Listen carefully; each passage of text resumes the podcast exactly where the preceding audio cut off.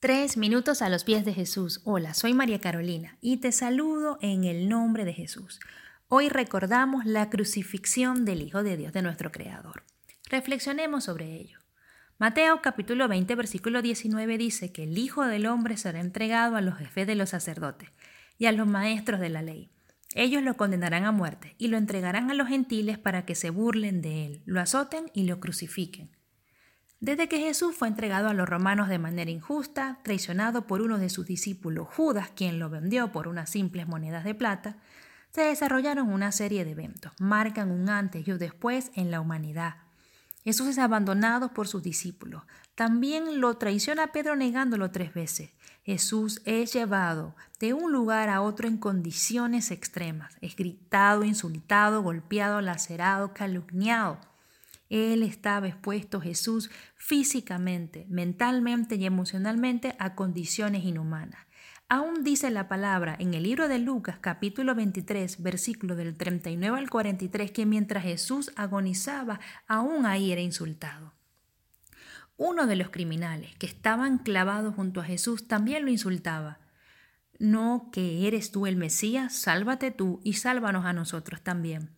Pero el otro hombre que también estaba al lado de Jesús reprende a este criminal. ¿No tienes miedo de Dios? ¿Acaso no estás sufriendo el mismo castigo?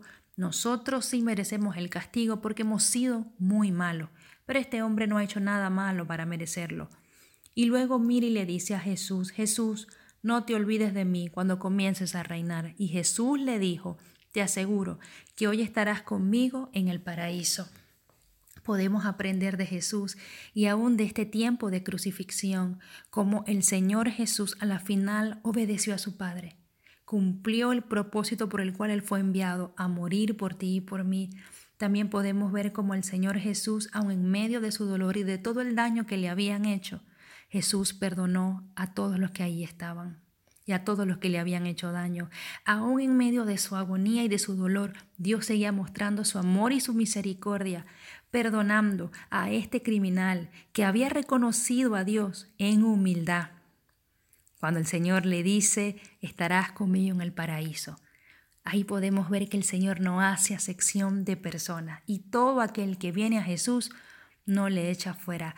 Tú, si te sientes rechazado, si sientes que no eres digno de perdón, de los pecados que hayas cometido, Dios hoy te dice en el libro de Ezequiel capítulo 18 versículo 21, mas el impío si se apartare de todos sus pecados que hizo y guardare todos mis estatutos e hiciere según el derecho y la justicia, de cierto vivirá, no morirá. La palabra dice, convertíos pues y viviréis. La crucifixión de Jesús nos trajo vida. ¿Qué piensas tú de esto? Déjanos tu comentario en elsalatina.com y que tengas un día muy bendecido.